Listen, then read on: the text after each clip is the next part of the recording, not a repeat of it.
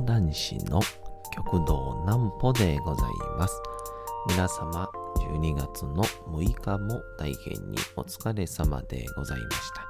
お休みの準備をされる方、もう寝るよという方、そんな方々の寝るをともに寝落ちをしていただこうという講談師、極道南歩の南歩ちゃんのお休みラジオ。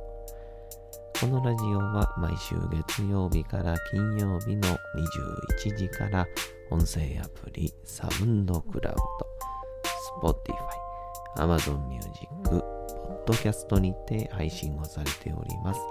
皆様からのお便りもお待ちしております。お便りは極道南歩公式ホームページのおやすみラジオ特設ページから送ることができます。内容は何でも結構です。ねえねえ聞いてよなんぽちゃんから始まる皆様の日々の出来事や思っていることなどを送ってください。ご希望の方にはなんぽちゃんグッズプレゼントいたしますので、住所、名前お忘れなくと。えー、明日のおやすみラジオ配信で、なんと、300回を迎えるということになりまして、で、なんかあのー一応、プレゼント企画とか、なんか記念っぽいこともやってもいいんかなみたいな感じで考えたんですけども、まあ、おやすみラジオは盛り上がらへん方がいいんで、さらっと300回を通過する予定です。なんぽちゃんの明日は何の日？さて、明日が12月の7日でございます。えー、着々と12月も1週間目が過ぎてしまいましたがね。あっという間に2022年ですよ。楽しみですね。さて、12月7日は、日本初ラグビー国際試合が開催。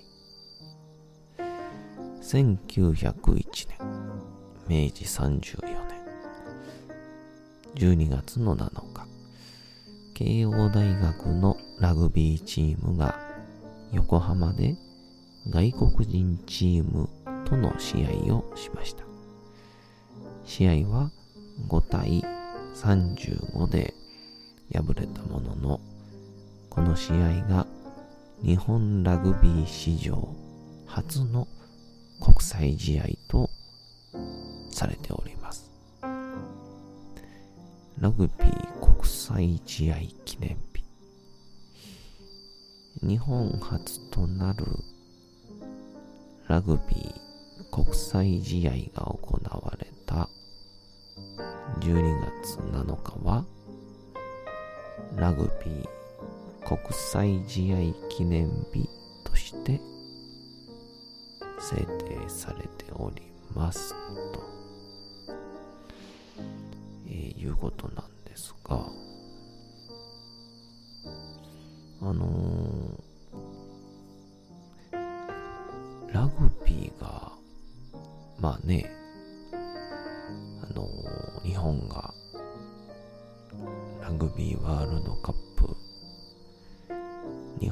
開催にものすごい盛り上がりましたけども。あれで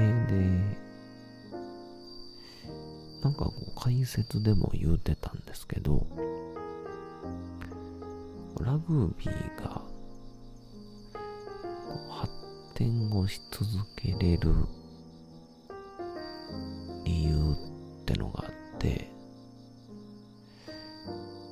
こう何かというと時代に合わせてあのルールを変えてもいいっていうルールがというか決まりがあるらしくて。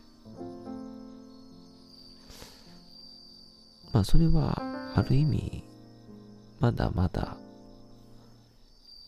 未完成だっていう意味でもあるんですけど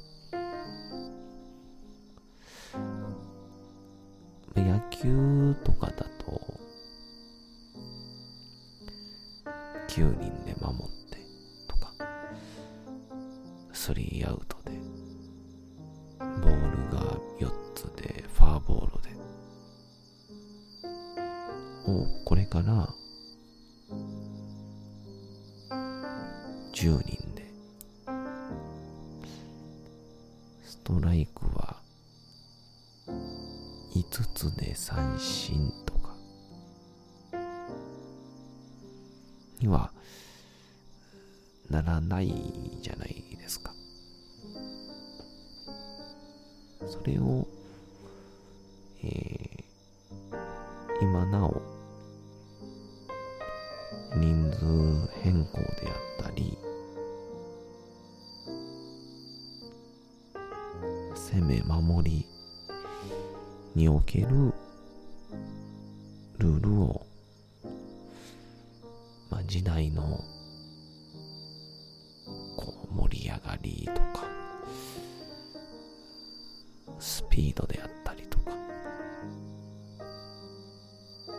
そういうものに応じて変えてもいいよという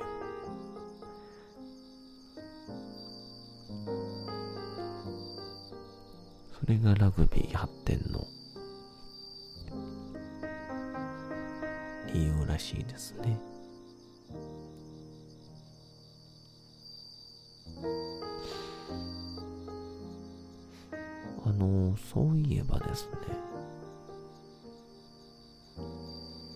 昨日、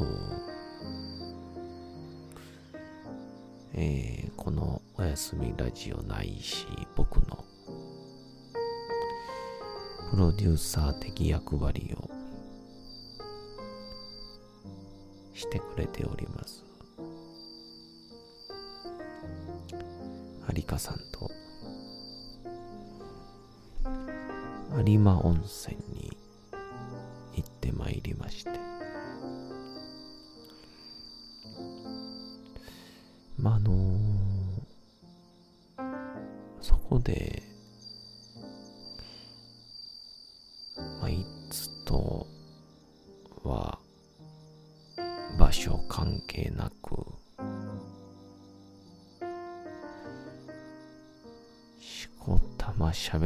してきたんですけど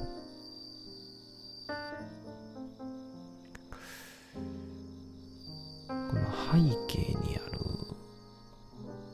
スズムシ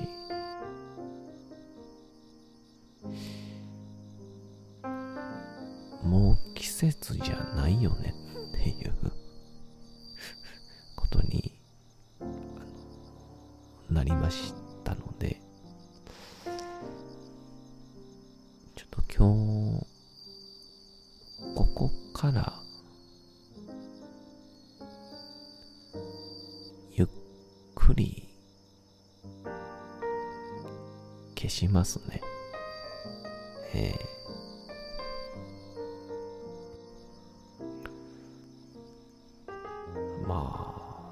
スズムシの音ももうなくなる季節だということなので、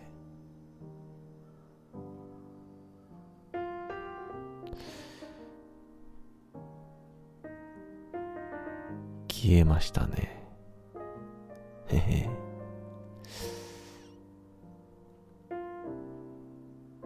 こんな感じやったんですね。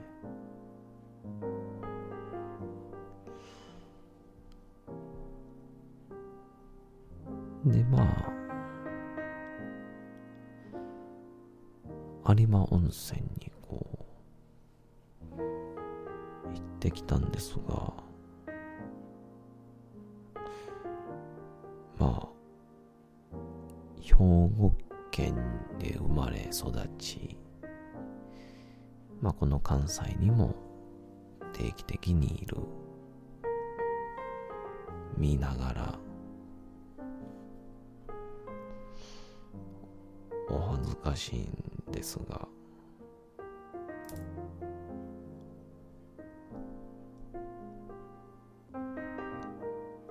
なんと初めてえ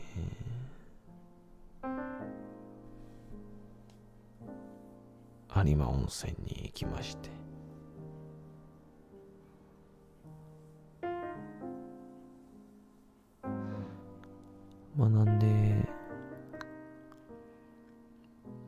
見る光景が全部初めてやったんですけど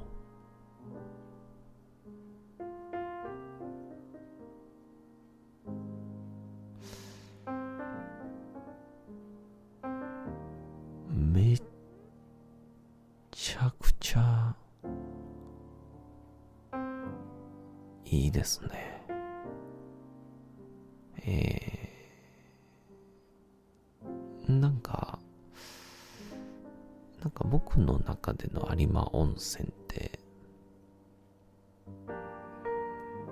もう、でっかいホテルが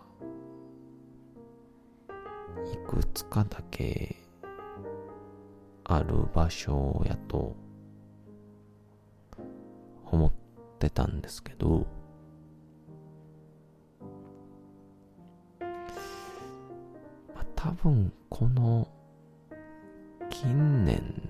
でしょうかね。あの、全部、これでもかっていうぐらい、新しかったので、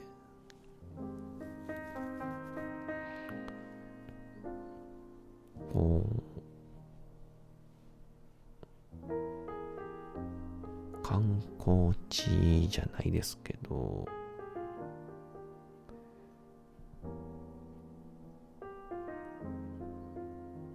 みんなが歩きながら団子を食べたりかりんとうの温泉まんじゅうを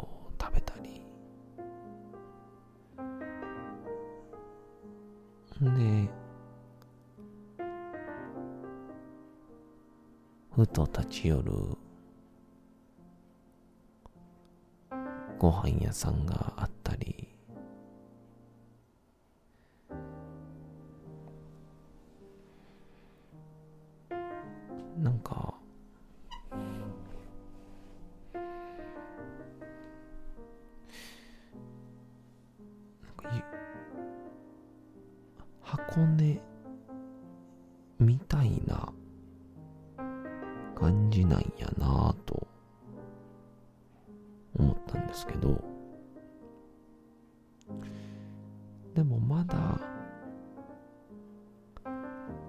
箱根ほど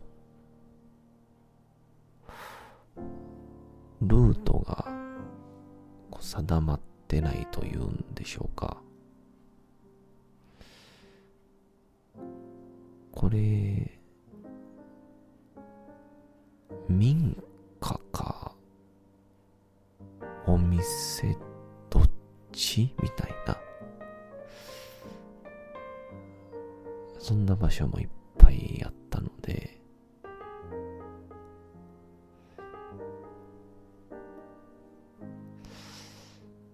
あそういう意味では、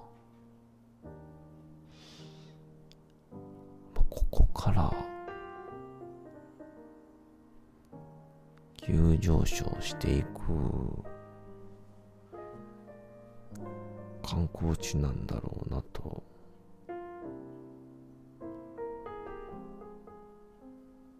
思いましたね。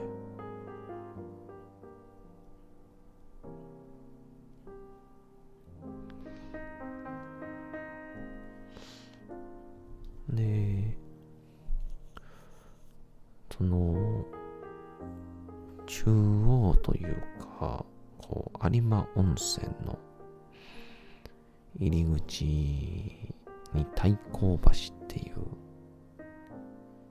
まあ、あの、豊臣秀吉が体を癒すために通った温泉ですから太閤橋という名前があるんですけど。その間をこう川が流れるんですけど。それをですね結構下流の方まで下っていけるルートが現在進行形で工事をされてまして。なんかあの草津温泉みたいな感じでこうお湯が流れる階段みたいなところを人が見ながら横を歩いてるみたいな。そういうのが作りたいのかなと思って。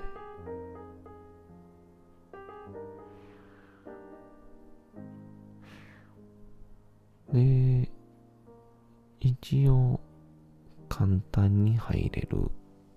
あの外風呂の金の湯。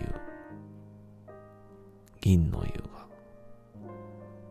ありまして。これに関してはもう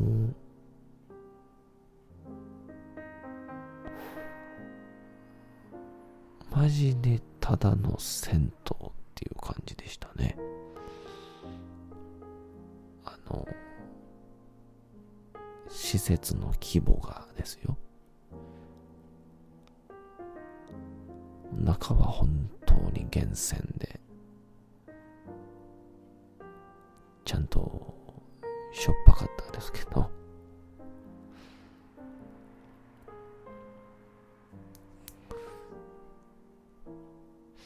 あなんで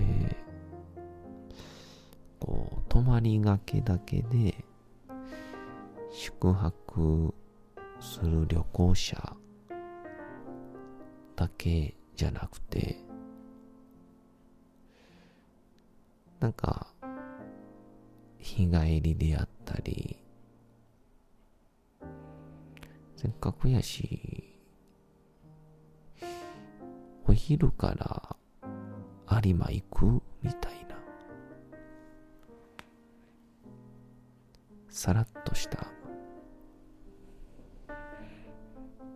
デートスポットみたいにも。なり得るのかなみたいな。ことを思いましたね。えー、そんなこんなで。明日が記念すべき300回目ということで。明日もさらりと行くでしょう。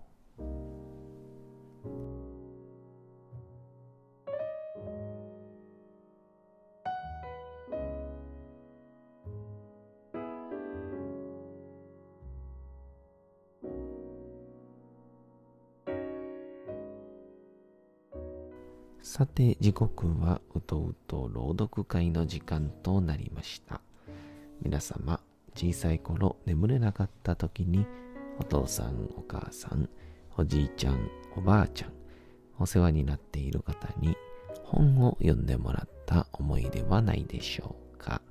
なかなか眠れないという方のお力に寝落ちをしていただければと毎日様々な物語、小説をお届けしております。さて、本日もお読みしますのは、チャップリン自伝若き日々でございます。えー、明日で300回目で、まあ、言ったら100回連続読んだんですけど、なんかちょっと301回目からは変えてもいいかもしれないですね。ちょっとまた検討します。それでは本日もお楽しみください。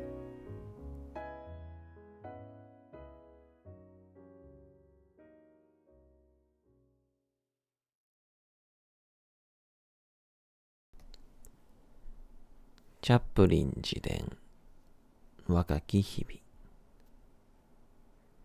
劇団の幹部に次のホームズの巡業でシドニーに早くをもらえないかどうか尋ねてみたところ運よくシドニーは役を手に入れることができたしかも週休35シリングでこうして私たちは一緒に地方を回ることができるようになった。シノリーは毎週母に手紙を送っていた。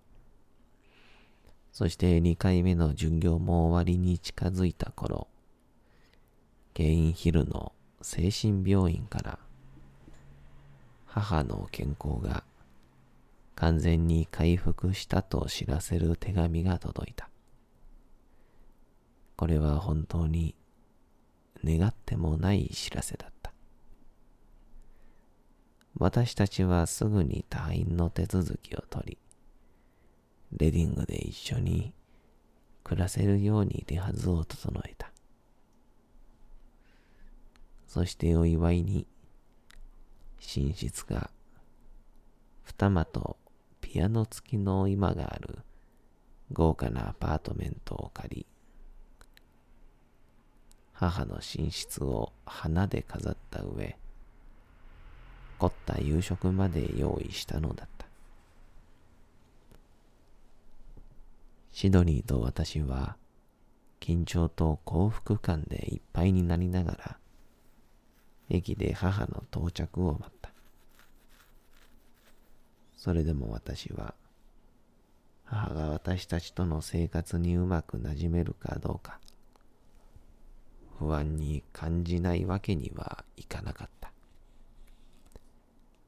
あの親密だった日々は二度と戻らないことが分かっていたから。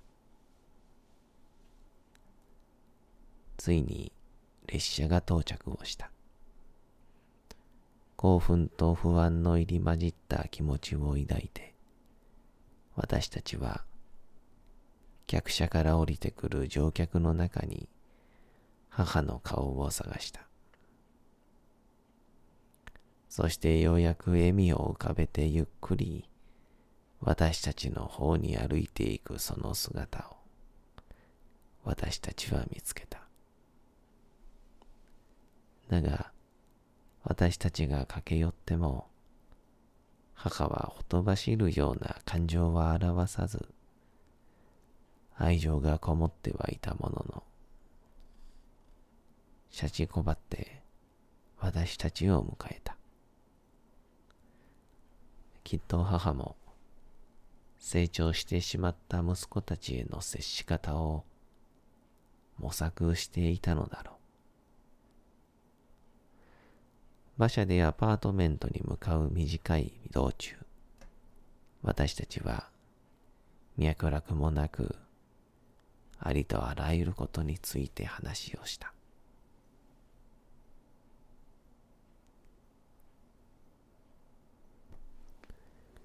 さて、本日もお送りしてきました、なんぽちゃんのおやすみラジオ。というわけでございまして、12月の6日も大変にお疲れ様でございました。